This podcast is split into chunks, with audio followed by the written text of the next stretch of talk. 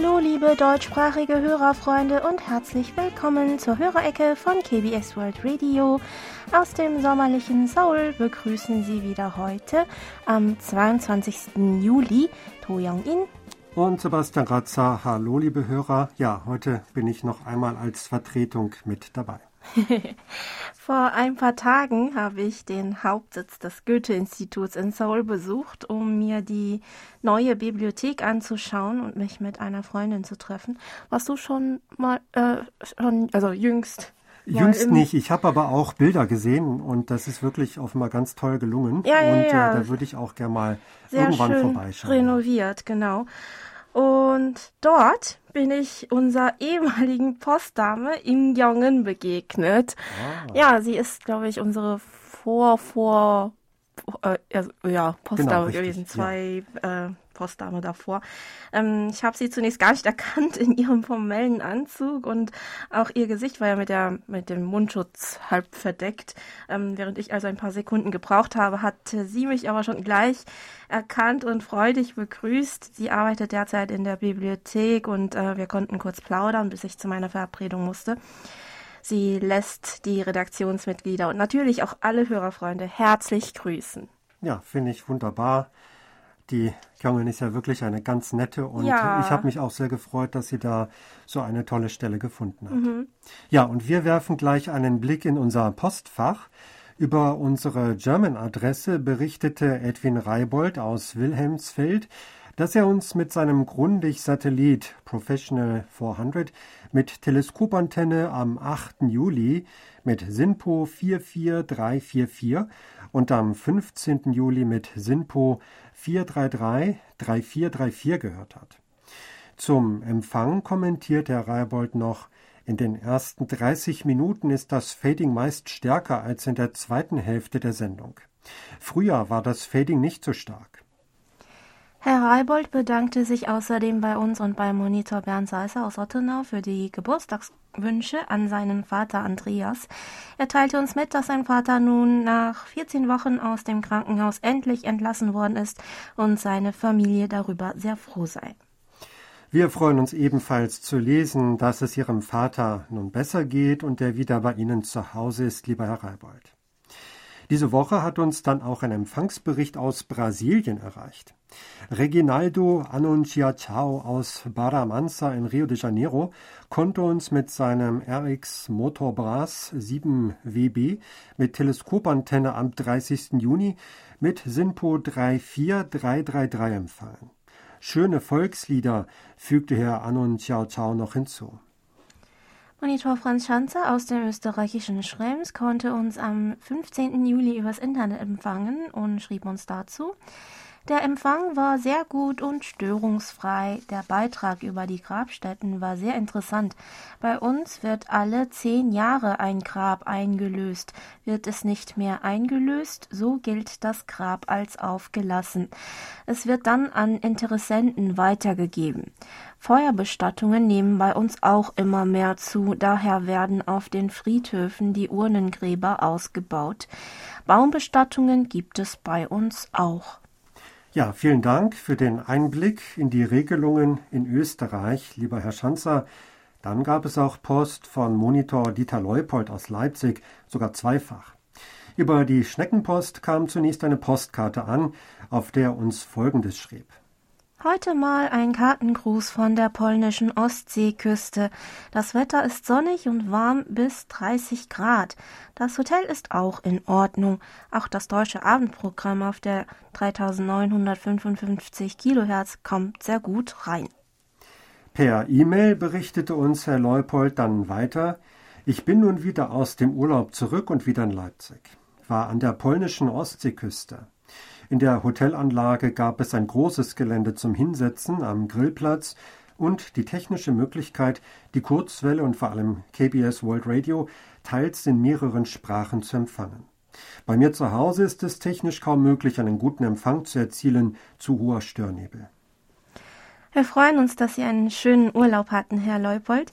Die Bilder auf der Postkarte sahen sehr einladend aus. Wenn ich die Postkarten sehe und die Reiseberichte von unseren Hörerfreunden aus ihrem Urlaub lese, merke ich, dass es oft äh, ihre Empfangsgeräte ein fester Bestandteil ihres Reisegepäcks sind. Gibt es auch etwas, was du in den Urlaub unbedingt mitnimmst, Sebastian?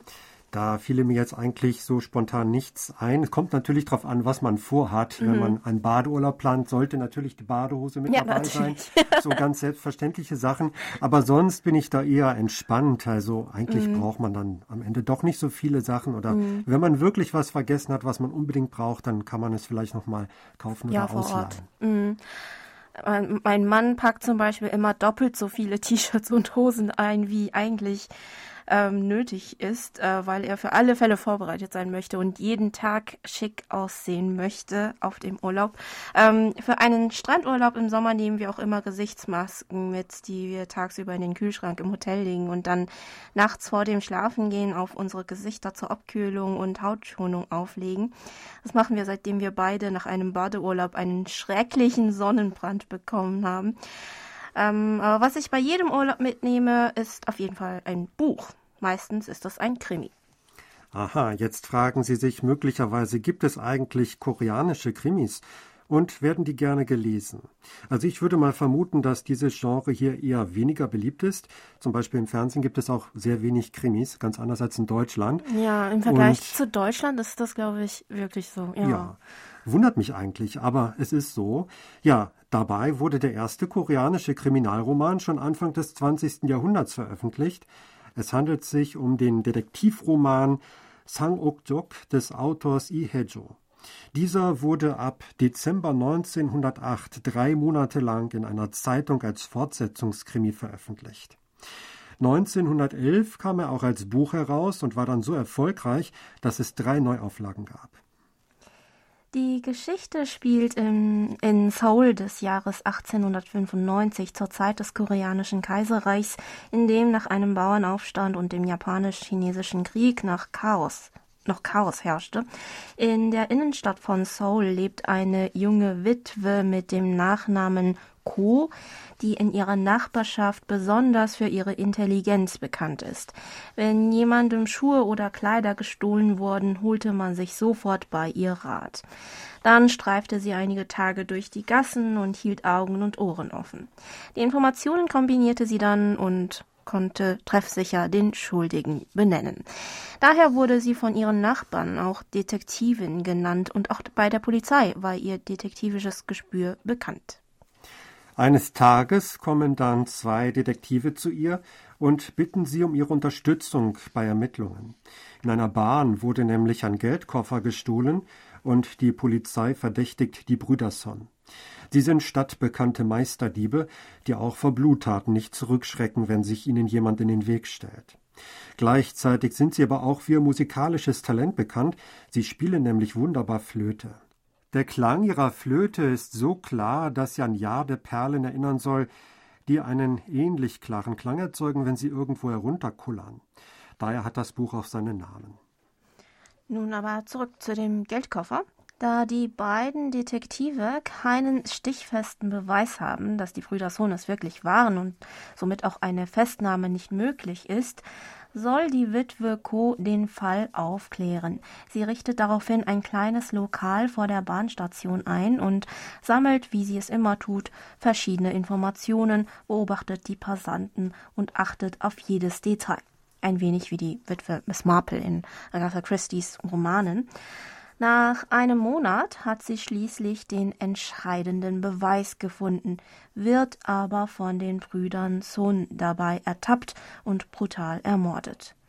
Darüber hinaus hängen sie diesen Mord den zwei Detektiven an, mit denen die Witwe zusammengearbeitet hatte. Literaturkritiker von heute bedauern es sehr, dass die Witwe Co. in der Geschichte so früh sterben musste und es am Ende ein typisch männlicher Detektivroman wurde.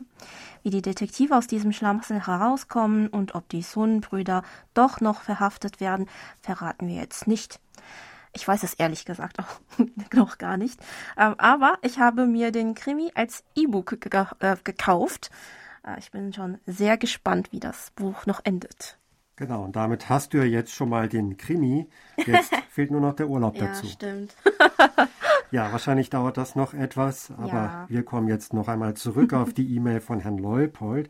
Darin bezog er sich noch auf die aktuelle Energieversorgungslage und die damit zusammenhängenden Sparmaßnahmen in Europa und fragte uns noch, wo Südkorea Öl, Erdgas und Kohle bezieht und wie es mit der koreanischen Wirtschaft dieses Jahr aussieht. Ja, wir beginnen mit der ersten Frage. Im Falle des Erdöls ist Südkorea hundertprozentig auf Importe angewiesen. Es steht jedes Jahr auf dem ersten Platz unter allen Importen. Etwa 70 Prozent davon importiert Korea über die Straße von Hormuz, am meisten aus Saudi-Arabien, gefolgt von Kuwait, den Vereinigten Arabischen Emirate, dem Irak und Katar. Auch die USA und Mexiko stehen oben auf der Liste. Russland gehört ebenfalls dazu, aber im Vergleich zu den zuvor genannten Ländern ist die Menge eher gering. Naturgas gehört ebenfalls zu den wichtigsten Importgütern Koreas. Dem Weltbericht zu Flüssiggas aus dem Jahr 2021 zufolge ist Südkorea weltweit der drittgrößte Importeur von Flüssiggas. Im Jahr 2020 importierte Korea die größte Menge aus Katar mit 23 Prozent, gefolgt von Australien mit 20 Prozent, den USA, Malaysia, Oman, Indonesien und Russland mit 5 Prozent. Damit ist Korea praktisch unabhängig von Gaslieferungen aus Russland. In den Medien wird aber darauf hingewiesen, dass auch Südkorea die Folgen eingestellter Gaslieferungen aus Russland spätestens im Winter zu spüren bekommen könnte. Denn die Konkurrenz um die verbleibende Menge auf dem Weltmarkt wird größer und damit muss wahrscheinlich auch Südkorea bald deutlich mehr für Gas bezahlen. Im Falle von Kohle gibt es sowohl Importe als auch einen eigenen Abbau. In Korea gibt es derzeit vier Bergwerke in den Provinzen Gangwon-do und Südjeollado, in denen Anthrazit abgebaut wird. Im Jahr 2020 waren es über eine Million Tonnen, im Jahr 2021 waren es 898.000 Tonnen. Mit der zurückgehenden Nachfrage nach Kohle wurde auch die Abbaumenge reduziert und dieses Jahr wurde schließlich vereinbart, dass die drei staatlich finanzierten Bergwerke von den noch existierenden vier bis zum Jahr 2025 stillgelegt werden. Im Falle von Flammkohle ist Korea dagegen auf Importe angewiesen. Nach dem Stand von 2021 hat Korea mit 49 Prozent die größte Menge an Kohle aus Australien importiert, gefolgt von Indonesien mit 20 Prozent, Russland mit 11 Prozent und den USA mit 9 Prozent. Nun zur zweiten Frage. Im Juni senkte die Organisation für wirtschaftliche Zusammenarbeit und Entwicklung OECD die Wachstumsprognose für Südkorea auf 2,7 Prozent im laufenden Jahr und die Wachstumsprognose für das kommende Jahr auf 2,5 Prozent. Wie Sie vielleicht aus unseren Nachrichten schon wissen, teilte die OECD die Einschätzung mit, dass die Unternehmensinvestitionen wieder in Schwung kommen und sich der Konsum infolge der Aufhebung der Corona-Maßnahmen und des Nachtragshaushalts erholt. Sie betrachtete jedoch den weltweiten Inflationsdruck und Störungen in den Lieferketten als Wachstumshemmnisse. Auch das Korea Development Institute korrigierte Mai die Wachstumsprognose für Korea nach unten, und zwar auf 2,8 Prozent. Dies unter anderem aufgrund des Konsums im ersten Quartal, der schwächer ausfiel als erwartet. Teurer werdende Rohstoffe, die Zinserhöhungen in den USA und in Korea wurden als weitere Faktoren genannt, die das Wachstum bremsen. Ähnlich begründete die Asiatische Entwicklungsbank ihre nach unten korrigierte Wachstumsprognose für Korea von jeweils 2,6 Prozent für dieses und nächstes Jahr, die sie diese Woche erst bekannt gab. An dieser Stelle legen wir eine kurze Musikpause ein. Genau, und zwar hören Sie Ritual Dance von Judah Hill Charges.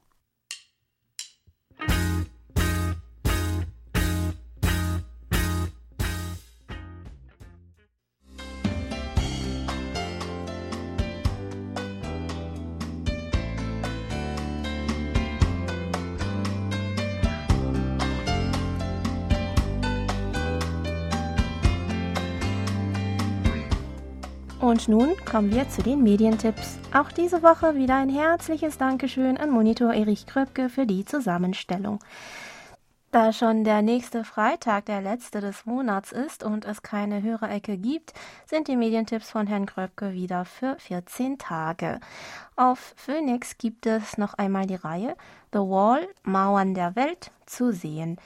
Die Folge Koreas Sperrzone über die DMZ kommt am Sonntag, dem 24. Juli um 22.30 Uhr, am darauffolgenden Montag um 3.30 Uhr und um 14.15 Uhr am Donnerstag, dem 28. Juli morgens um 6.30 Uhr und am Sonnabend, dem 30. Juli um 12.15 Uhr.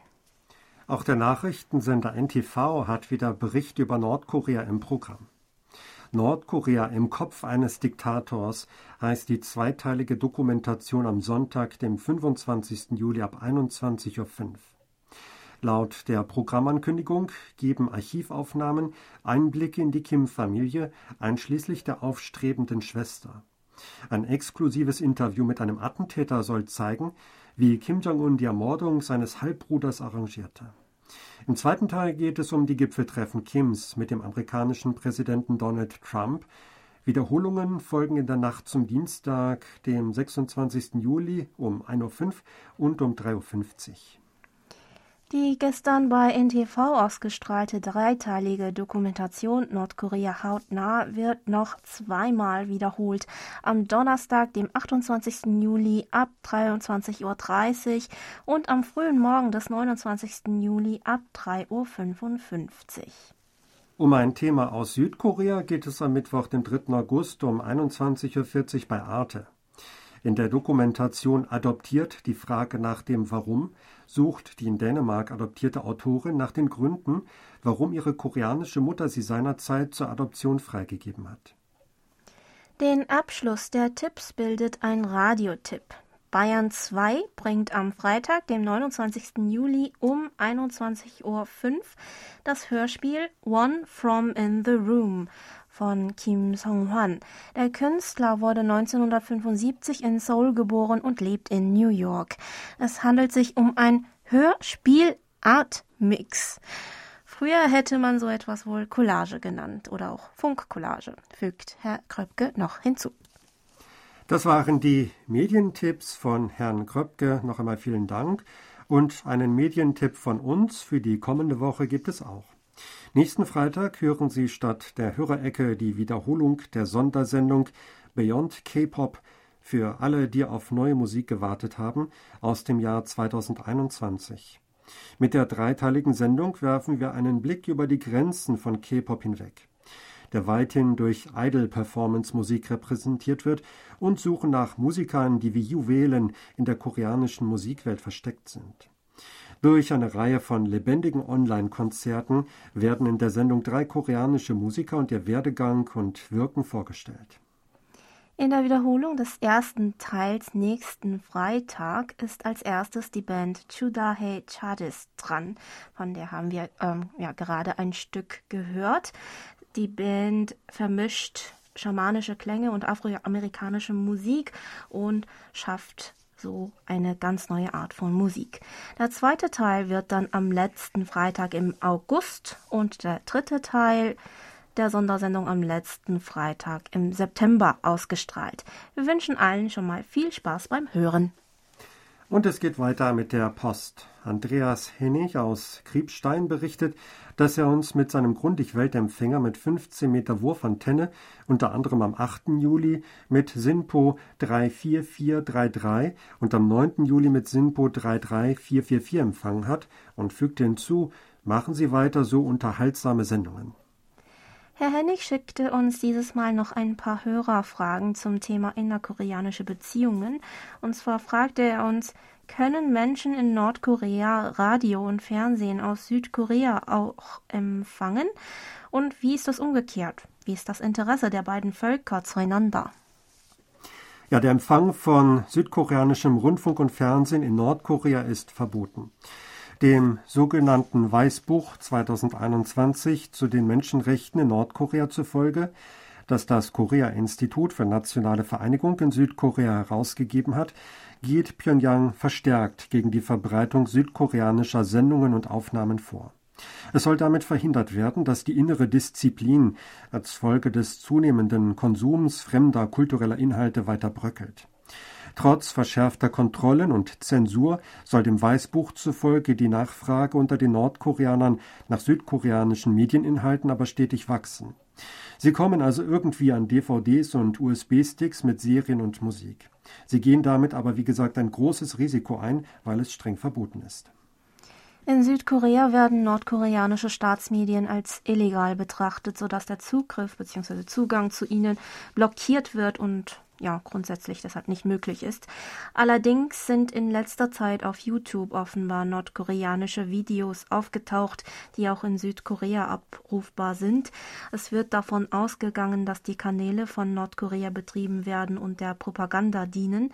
Im Jahr 2020 wurde bei einem Briefing des südkoreanischen Vereinigungsministeriums erklärt, dass zwar das Anschauen von solchen Inhalten auf YouTube theoretisch nicht verboten sei, das Teilen und Vervielfältigen solcher Inhalte aber ähm, nach dem Gesetz bestraft werden könne. Wie das Interesse der Menschen in beiden Teilstaaten füreinander ist, können wir leider für die nordkoreanische Seite nicht sagen. In Südkorea hat das Interesse offenbar nachgelassen, das zeigen verschiedene Umfragen und Studien. Vor allem die jüngere Generation will sich mit dem Thema nicht zurecht befassen.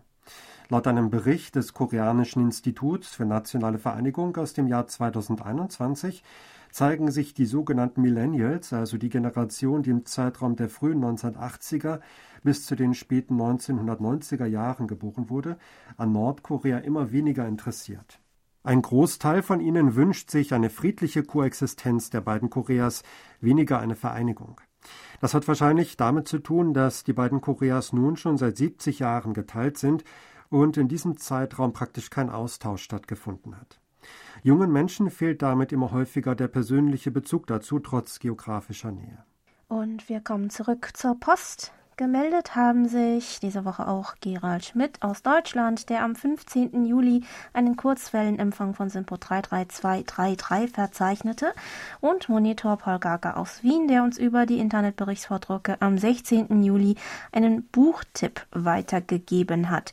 Herr Gaga schreibt, dass im Mitteldeutschen Rundfunk als Buch der Woche Vita Contemplativa oder von der Untätigkeit vom Autor Han Byung-chol empfohlen wurde.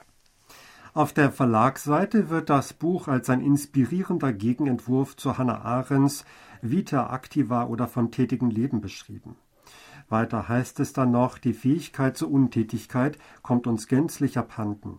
Dabei ist Untätigkeit keine Negation, keine Verweigerung, keine bloße Abwesenheit von Tätigkeit, sondern ein eigenständiges Vermögen. Pyeongchol Han spürt dem Reichtum, der Pracht und der Magie der Untätigkeit nach und entwirft eine neue Lebensform. Sehr philosophisch. ja. ähm, vielen Dank an Herrn Gager für den Buchtipp. Vielleicht gibt es Interessenten unter unseren Hörerfreunden. Dann hat sich auch Reinhard Priese aus Sübtitz gemeldet, der uns am 15. Juli mit seinem FRG 100 mit 20 Meter Langdrahtantenne mit Simpo 54444 hören konnte.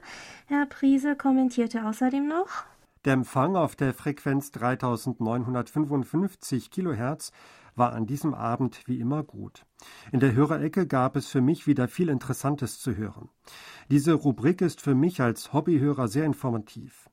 Aber natürlich interessiert mich auch das aktuelle Geschehen in Südkorea. Auch auf ihrer Internetseite finde ich aktuelle Infos über Korea. Es freut uns, dass Sie mit unseren Inhalten und Angeboten zufrieden sind, lieber Herr Priese. Bald können Sie aber auch Ihr Feedback zu unserem Programm bei der jährlichen Umfrage zur Hörerzufriedenheit abgeben. Dieses Jahr wird sie vom 8. August bis zum 13. September durchgeführt, allerdings wieder nur online. Ihre Rückmeldungen und Ihre Teilnahme an der Umfrage wirken sich nicht nur auf den Erhalt der Ausstrahlungen über Kurzwelle aus, sondern sind auch wichtig für die Qualität des deutschsprachigen Programms. Die Umfrage bietet den Hörerinnen und Hörern also eine gute Gelegenheit, um ihre Meinungen und Gedanken zu unserem Programm und den Empfangsmöglichkeiten zum Ausdruck zu bringen. Wir hoffen auf Ihre rege Teilnahme. Und bevor es mit der Geburtstagsecke weitergeht, möchten wir Sie nochmal darauf aufmerksam machen, dass aktuell der jährliche Koreanisch-Wettbewerb von KBS World Radio läuft. Den thematischen Hintergrund bildet das Werk Der Mond gespiegelt in tausend Flüssen, das Leben des Buddha Gautama von König Sejong, dem Erfinder der koreanischen Schriftzeichen.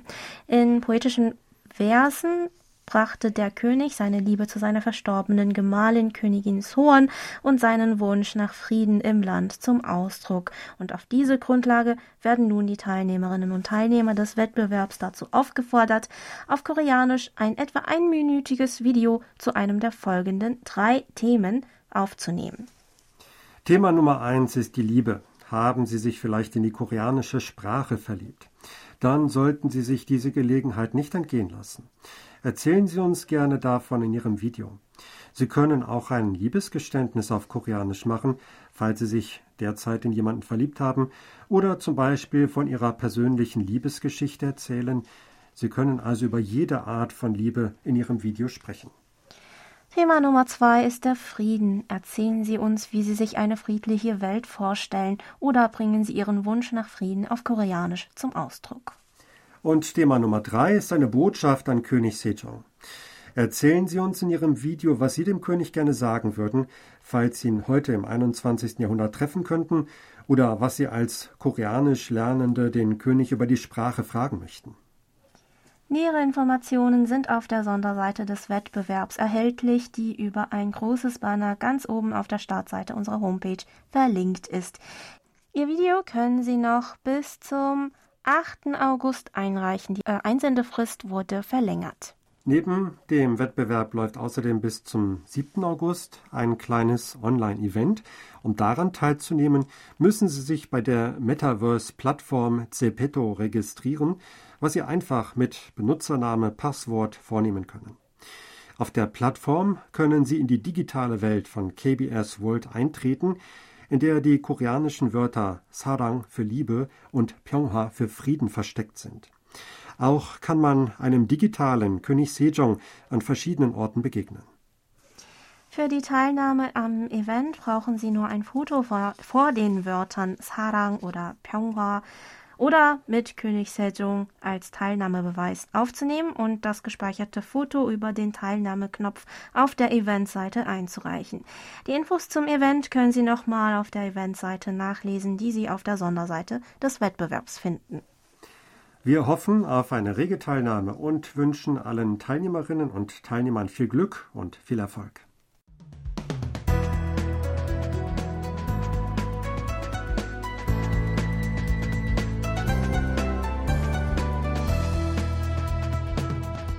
Sie hören KBS World Radio mit der Hörerecke. Geburtstagsecke. Heute gehen unsere Glückwünsche an Henry Ladusch in Cottbus, Günther Sievert in Mahl, Gerolf Tschirner in Landshut, Wolfgang Büschel in Stuttgart und Monitor Michael Lindner in Gera. Im Namen der Redaktion und von Monitor Bernd Seisser wünschen wir allen viel Freude und alles Gute zu ihrem Geburtstag. Von Herrn Seisser richten wir außerdem beste Glückwünsche an Christoph Paustian und Christoph Gerber zum Namenstag vom 24. Juli aus, den wir uns ebenfalls anschließen. Genau, und wir haben für die Geburtstagskinder Musik vorbereitet. Die Gruppe South Carnival spielt das Lied Paradise.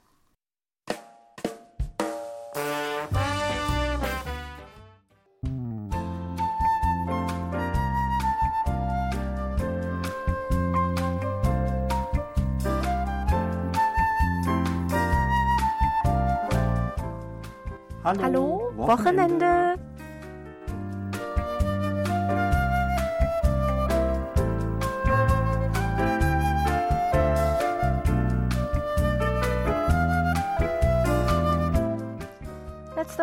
Hatten wir über öffentliche Freibäder und Wasserspielplätze für die Kleinen am Fluss Hahn berichtet.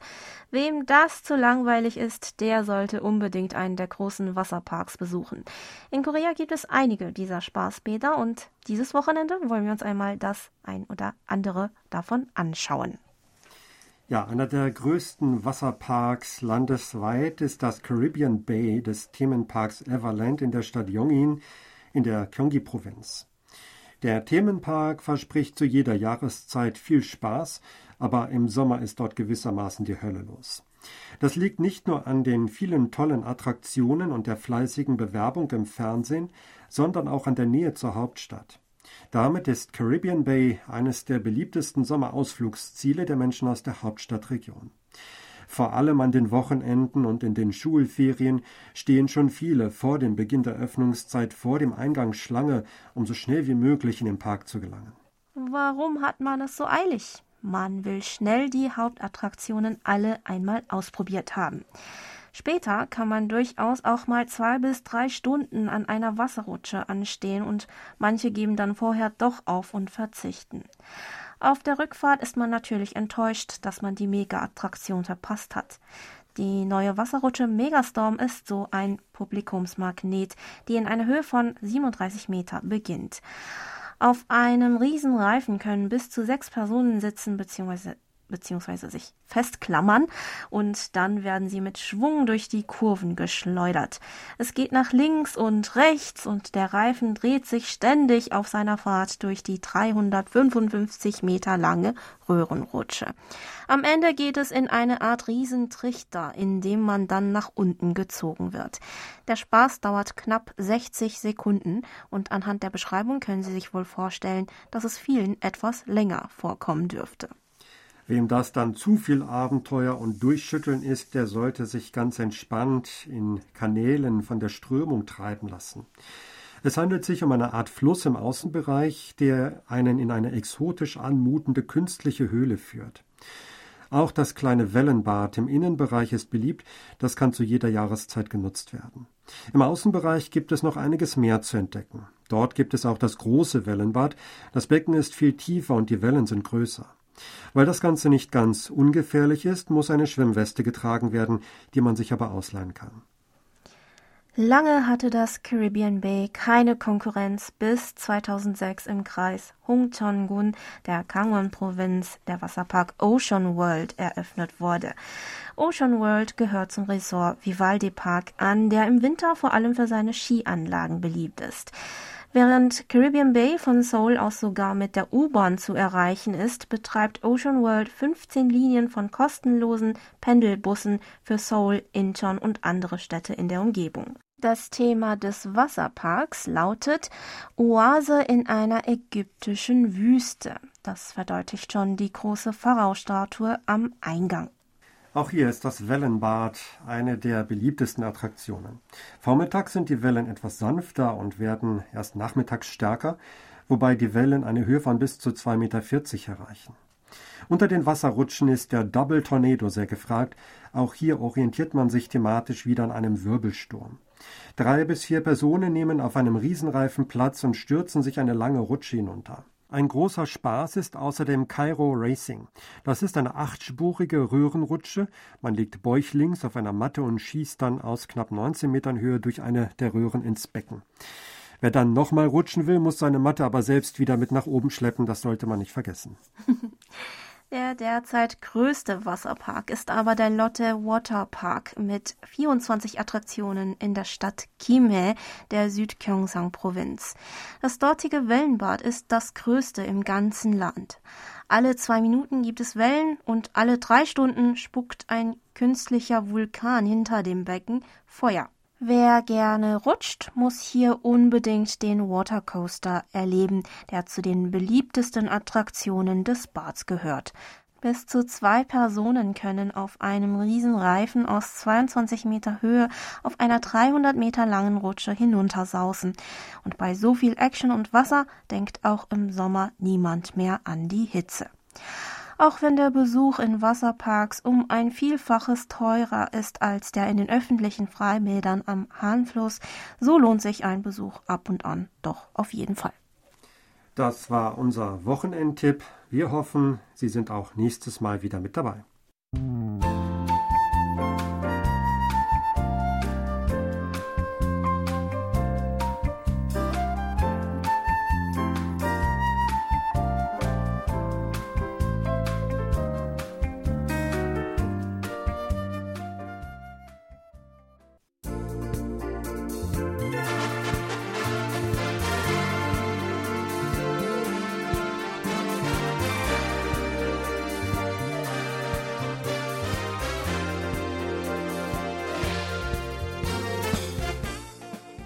Das war's dann wieder für heute. Vielen Dank fürs Zuhören und ein schönes Wochenende wünschen Ihnen To Young In und Sebastian Ratzer auf Wiederhören und bis zum nächsten Mal.